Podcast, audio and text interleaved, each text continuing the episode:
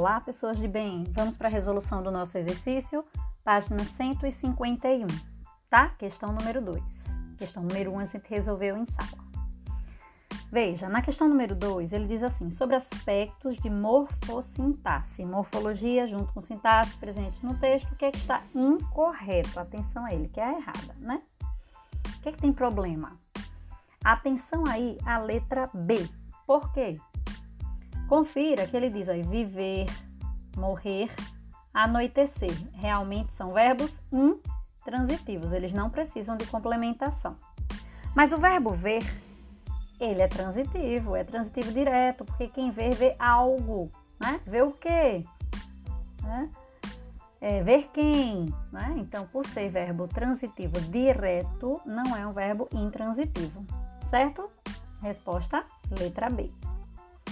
Terceira questão, uma questão bem gramatical, não tem nem o texto aí, né? Ela já vai de, de imediato para os itens. Então, tem indique a alternativa que apresenta uma explicação inadequada para a correção feita. Qual a explicação inadequada? Certo? Confira aí o que tem na letra B.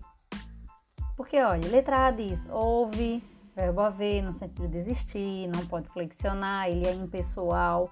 Mas olha o que tem na letra B. O chefe bloqueou meu último pagamento. Aí ele diz: deve-se empregar um sinônimo, pois o verbo reter é defectivo.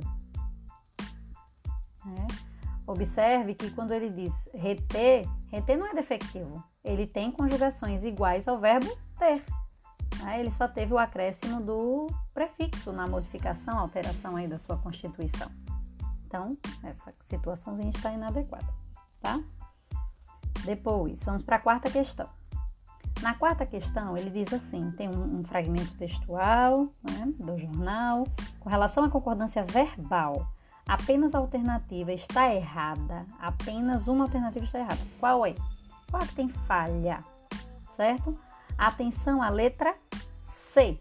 Por que, Whitney?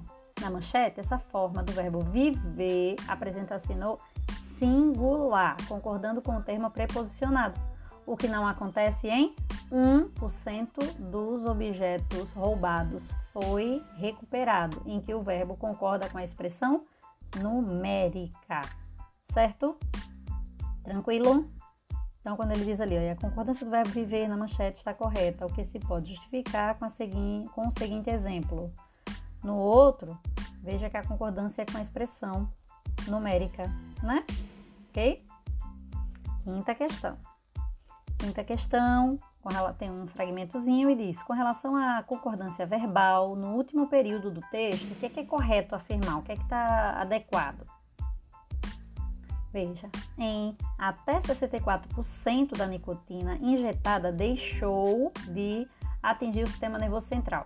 O sujeito é formado pela expressão até 64% da nicotina indesejada.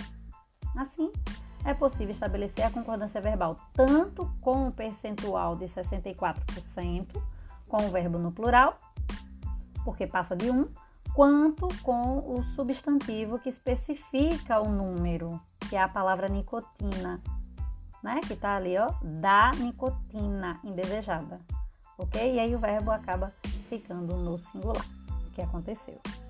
Tranquilo? Então, a resposta é a letra B. Ok? Espero que todos tenham entendido. Um grande beijo. Hashtag meus alunos.